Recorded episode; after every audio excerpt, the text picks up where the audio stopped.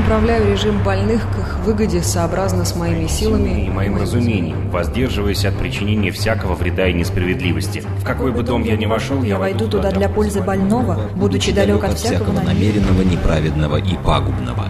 Я, я врач. врач. Программа о том, что помогает и что препятствует развитию здравоохранения в России и мире. О том, как жить, чтобы никогда не болеть.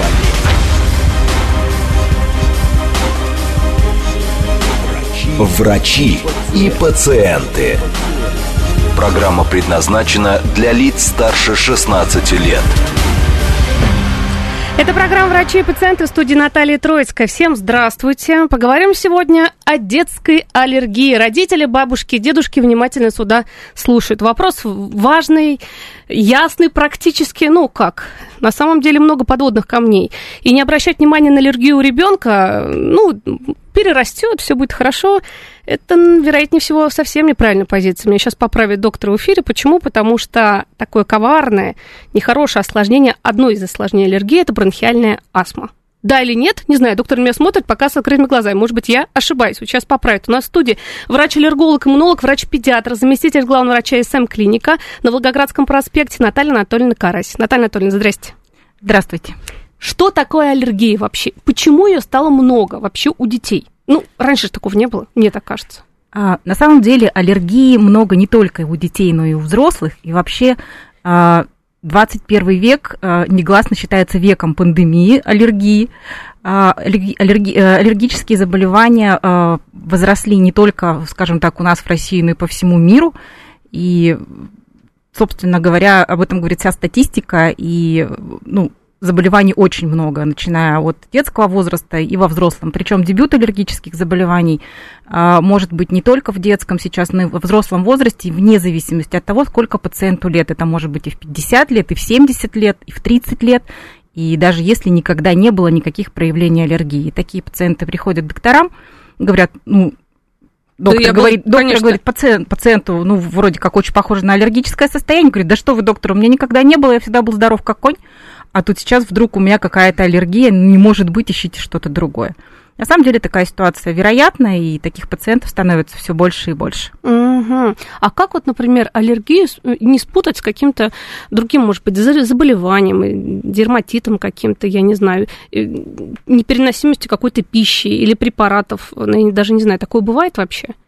Истинную аллергию? А, ну, на самом деле, а, а, да что, чтобы, чтобы не спутать аллергическое заболевание с чем-то другим, конечно, лучше посетить специалиста для того, чтобы специалист уже разбирался. А, либо это аллергическое заболевание, либо это какие-то варианты частых заболеваний, либо это какая-то вирусная инфекция, да, персистирующая, либо какая-то бактериальная инфекция, либо обострение хронических заболеваний.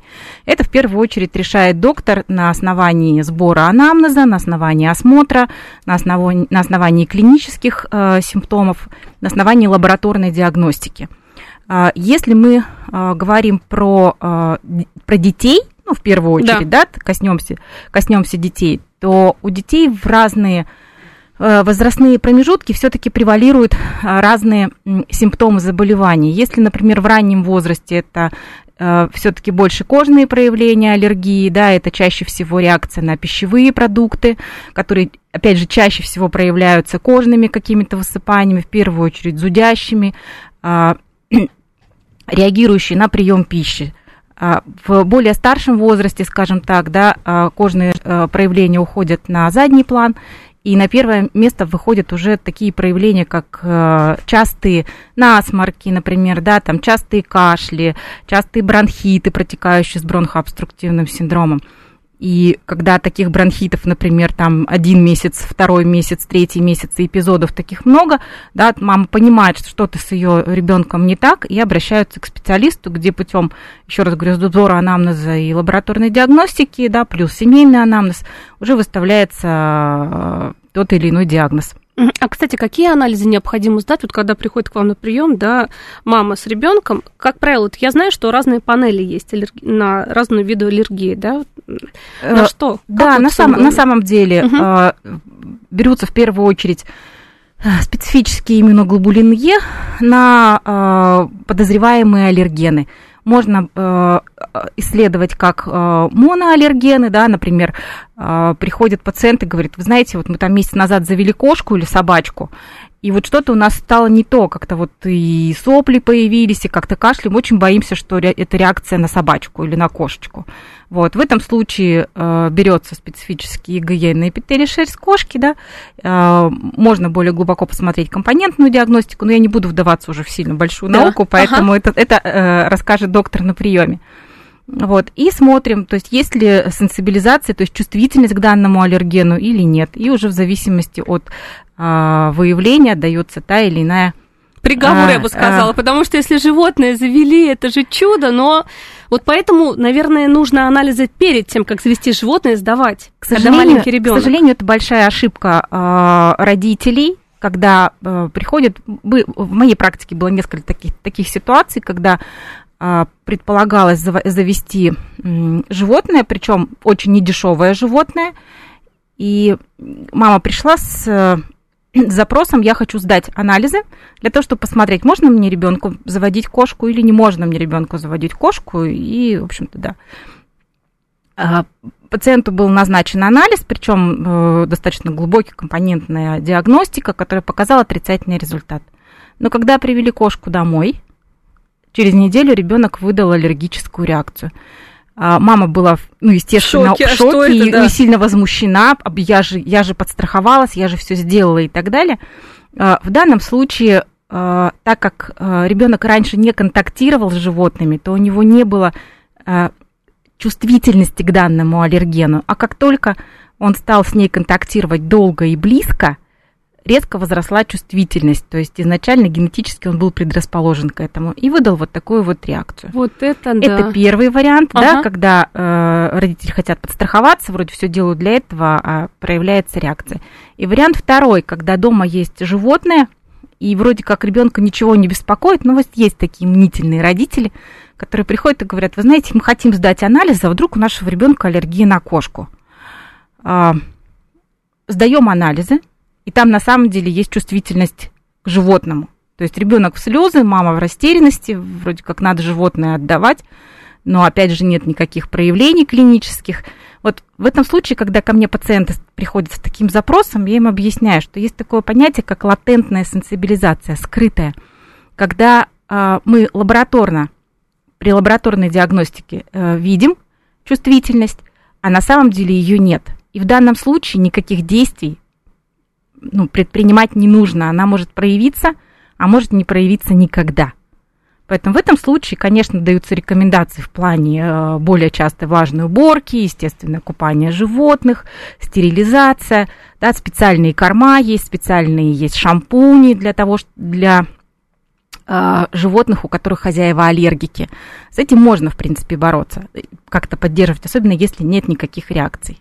Вот. Но в любом случае, если в семье есть э, у родственников, особенно у ближайших, э, чувствительность к эпидермальным аллергенам, так называемым, то есть это аллергены животных, кошки, собаки, лошади, крысы, ну, кто угодно, то все-таки э, в такие семьи животные брать, животных брать не рекомендуется именно во избежание вот таких вот трагедий. И э, это для ребенка трагедия, безусловно, Конечно. когда он привыкает к питомцу. Вот. И что в дальнейшем не возникало вопросов, куда потом это животное пристроить. Да, конечно, это грусть и тоска, лучше уже как-то, ну вот видите, даже подстраховаться соломинку не подложишь. К сожалению. Пожалуйста, анализы сданы, а все равно аллергия, вот, пожалуйста. К сожалению, поэтому здесь, э, когда приходит... На передержку брать, например, посмотреть на да. месяцок. Я иногда рекомендую такие моменты, что э, вот вы, вы правы, да. я с вами, Наталья, абсолютно согласна. Э, когда приходит запрос, ну что делать, мы хотим животное, но мы боимся, я говорю, слушайте, э, в конце концов, вы можете походить в кота-кафе, где достаточно большая концентрация аллергена, сразу много. А, можно съездить в питомник, посмотреть, например, да, на животных, повыбирать, опять же, окунуться во всю эту историю.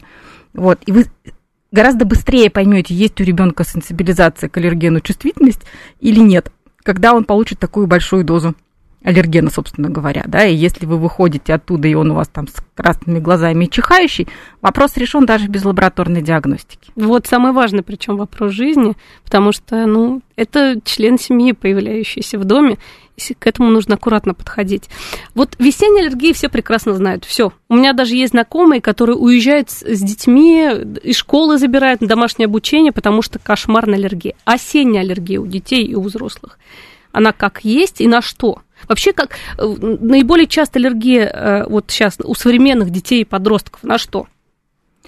А, Или просто это ну, прям нет, широкий нет, спектр? так, конечно, говорится? это широкий спектр. Нет Мгм. такого, что вот это вот э, аллергии много, а вот такой аллергии, собственно, мало.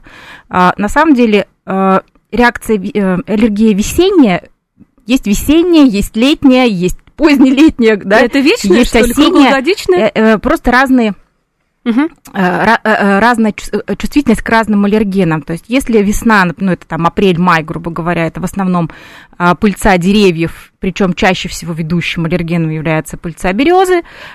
Лето это все-таки чаще луговые и злаковые травы. Да, август это сорные травы. Иногда август, э, начало сентября захватывает сорные травы, то есть чаще всего э, цветение полыни. Ну, в нашем регионе, в южных регионах это амброзия, которая цветет практически круглогодично. Вот. И э, если брать прям про осеннюю аллергию, Да. что вот осенью много-много сентябрь, то чаще всего э, это сенсибилизация к, к плесени. Ох, Причем очень много именно детей, сенсибилизированных к плесени, когда сдают анализы, особенно панели, через одного приходят с чувствительностью. Да, то есть что такое осень? Это дождь, это сырость, да, это опадающие листья. А, что у нас дети любят? Листья кидать граблями, да, что-то Да. с ними делать, в кучки сгребать, не знаю, там, Да-да-да. бросаться ими. А, это все дети маленькие, ходят близко к земле, что называется. Ну, дети у нас до 18 лет, конечно, но тем не менее. А, вот. И э, очень много пациентов приходит как раз-таки вот с чувствительностью к плесени. А, плюс э, в такой вот осенний сезон это еще и размножение клещей домашней пыли. это И любимая это тема. Уже, это Да. уже бытовые аллергены. Вот, и если мы имеем два в одном, у пациента и то, и другое, ну, соответственно, мы получаем очень яркую клиническую симптоматику. А если мы сюда еще возьмем а, начало учебного года плюс э, приезд с отпуска, и когда опять миксуются все вирусы между вновь собравшимися детьми, и в школах, и в садиках сюда еще и наслаивается, наслаивается повышенная заболеваемость, и мы получаем прям вот такой микс разных причин, и э, ну, получаем соответствующую симптоматику. А симптоматика очень яркая. Симптоматика очень яркая, и э, вообще пациенты-аллергики, они болеют, как правило, более часто и чаще тяжелее, чем э, обычные пациенты, именно потому что у них есть хроническое воспаление аллергическое, нарушена защита слизистых, и мы получаем клинику более яркую, и э, они дольше выздоравливают, э, им требуется больше фармподдержки, нежели обычным пациентам. Ну, По поводу лечения, конечно, хотелось бы услышать про СИД, поговорить, про который, в принципе, как бы говорят, и, и говорят, да, действительно есть лечение. Во-первых, АСИД, что это такое? Аллерген-специфическая иммунотерапия, вообще Мгм. истоки, э, это чуть не начало прошлого века. Ох, А, Постепенно вся эта история развивалась, и на сегодняшний день мы имеем а, препараты стандартизованные, изученные и а, доказаны своей эффективностью не то, ну, то есть во всем мире. Вообще это стандарт лечения аллергологических заболеваний. Аллергия ведь лечится просто. Первое – это устранение причинно-значимого аллергена. Да, была собачка, нет собачки, аллергия выздоровела. Была, пил молоко, была аллергия, убрал молоко, перестала быть аллергией. Ну, это любого продукта касается. Вот собственно говоря, устранением причины значимого аллергена. Когда мы не можем устранить причины значимого аллергена, да, мы не можем вырубить березы, мы не можем убрать клещи, они есть везде, где... а, вообще возможно их истребить полностью? Мне Истребить кажется, их нет. нельзя, можно только сократить количество, концентрацию, вот так вот. А, э, Что же делать в том случае, если мы не можем убрать причинно-значимый аллерген? Вот для этого, собственно говоря, и а, придумали аллерген-специфическую терапию. Это лечение малыми дозами аллергена. Что называется подобное, лечится подобным. Мгм. Да. Но это не сейчас, знаете, просто сейчас я представляю, кто-то вот слушатели напишут, сто процентов смс. Ну вот я специально завел кота, чтобы с аллергией справиться. Подобное подобным. А, здесь я не зря сказала стандартизованные минимальные дозы аллергена. Потому что когда вы заводите кота, вы не можете дозировать ту нагрузку аллергическую, которую вам даст кот. Еще как. Еще как. Вот, поэтому есть на самом деле случаи, когда пациенты с реакцией на животных на своих животных не реагируют, но реагируют на чужих. И да, здесь как раз вот срабатывает тот принцип аллерген-специфической иммунотерапии. Такое встречается. Ох ты! Такое встречается, и такие пациенты у меня были, и не только дети, но и их родители, потому что дети, собственно говоря, продукт родительские гены имеют все те же самые. Вот, поэтому, да, вот на своих не реагируем, на чужих достаточно яркая реакция. Это вот проявление такой естественной аллерги... Э, иммунотерапии. Терапии. Слушайте, а при каких видах аллергии осид помогает, и при каких не делают вообще? А, в первую очередь это, конечно, а, аллерг... Э, пыльцевые все аллергены, да, в частности, это и деревья ранние, поздние, это луговые травы, вот, это клещи домашней пыли. Вот это основной осид, который проводится. Э, поговаривают о том, что э, разрабатывается э, вакцина от аллергии на кошек, и мне кажется, ее ждет абсолютное количество людей, потому что вообще в России по статистике практически 65% кошатников, Ах. и это прямо большая проблема очень много запросов на кошку, нам бы полечить кошку, мы очень хотим нам полечить, очень много запросов. А, вот. Э, в стадии разработки вот, э, была большая конференция uh-huh. вообще осить на еду. Ну, пока это в стадии вот таких просто разговоров, еще ничего нет, никаких не а, препаратов, ничего, но вот в стадии разговоров науки и так далее. Быстрее только... кошка будет, я поняла уже, да. Да, я думаю, что да. Вот, поэтому пыльцевые аллергии и клещи – совершенно спокойно лечатся и совершенно сумасшедшая эффективность, до 90% эффективность терапии при правильном выполнении рекомендаций врача.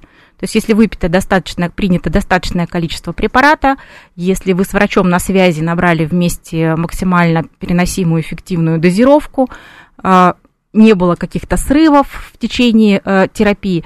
Эффективность просто потрясающая на самом деле. Я достаточно давно занимаюсь ОСИД, и когда, э, например, ребенок в, в период цветения задыхался настолько, что вызывали каждые два дня скорую помощь, мы очень сложно набирали дозу, думала, что не получится. А когда наступил сезон цветения, это после первого курса ОСИД, э, мама пришла и говорит, дайте мне, пожалуйста, справку, что он может заниматься физкультурой на улице, велоспортом. Я говорю, ну, я вообще не хочу. Мама резво как-то дала, да? Я говорю, я вообще не хочу давать такую справку. Так ему хорошо. Я говорю, я понимаю, что ему хорошо. Ну, я как бы сильно опасаюсь, я все-таки как-то даю ребенку разрешение активно дышать на улице, там бегать, прыгать. Вот. Ну, в общем, все хорошо. Э, и первый курс, и второй курс прошел прекрасно, без каких-либо а, вот такой симптоматики серьезной. Вот. Это вот наглядный, э, наглядный показатель э, эффективности ОСИД. Еще раз говорю, до 90% эффективность.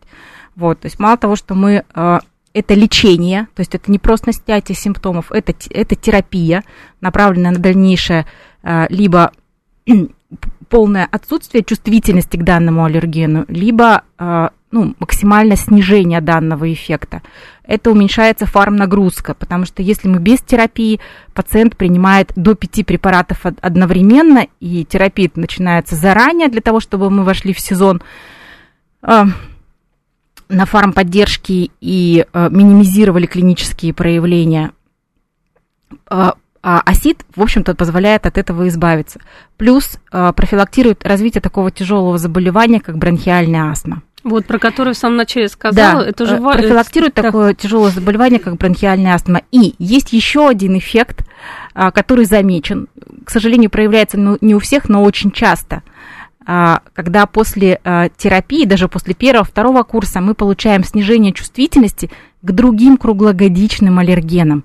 В частности, у меня было два пациента, которые после первого курса АСИД перестал реагировать на кошку, второй после второго курса АСИД значительно снизил чувствительность при нахождении с кошкой. Там была семейная трагедия, у бабушки были кошки, вот, и она не хотела слышать, что так не бывает, аллергии на кошку не бывает, а ребенок не мог находиться у нее дома, ну, то есть там все семейные вот эти вот моменты, Мгм. и когда он смог туда приезжать, все были счастливы.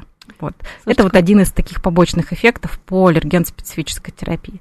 У меня были пациенты, которые э, с установленным диагнозом бронхиальной астмы, астмы получали поддерживающую терапию ин- ингаляционными стероидами. На фоне э, терапии мы уходили от, даже от базовой терапии, потому что возникала вот такая вот стойкая ремиссия. Здорово, слушайте, ну это на самом деле классно, потому что бронхиальная астма это очень, очень и очень тяжело, и иногда еще родители, но до победного не то чтобы пропускают, уже приезжает скорая помощь и устанавливают в стационаре такой диагноз. А на аллергии не обращают внимания, дают какие-то антиаллергенные препараты, ну ничего страшного, ну сопли, ну глаза красные, ничего страшного. Вот нельзя это пропускать, потому что это страшно. Ну вот такие вот э, симптомы, когда при, приезжает уже скорая помощь, очень часто такая история бывает на фоне именно аллергии к цветению. Когда пациенты приходят, ну вот у нас, ну, ну, у нас не сильные проявления аллергии, ну у нас там глазки чешутся, у нас там нос немножко закладывает, ну там таблеточки антигистамин их попьем через день, и нам хорошо. А, В этом случае я всегда говорю, что а, полинос вещь такая коварная, и вы можете год, два, три быть на, ну, очень на легкой симптоматике. Но есть сезоны, в которых пыление ярко проявляется, то есть концентрация пыльцы очень высокая, либо уже своя сенсибилизация подросла достаточно, достаточно высокого уровня.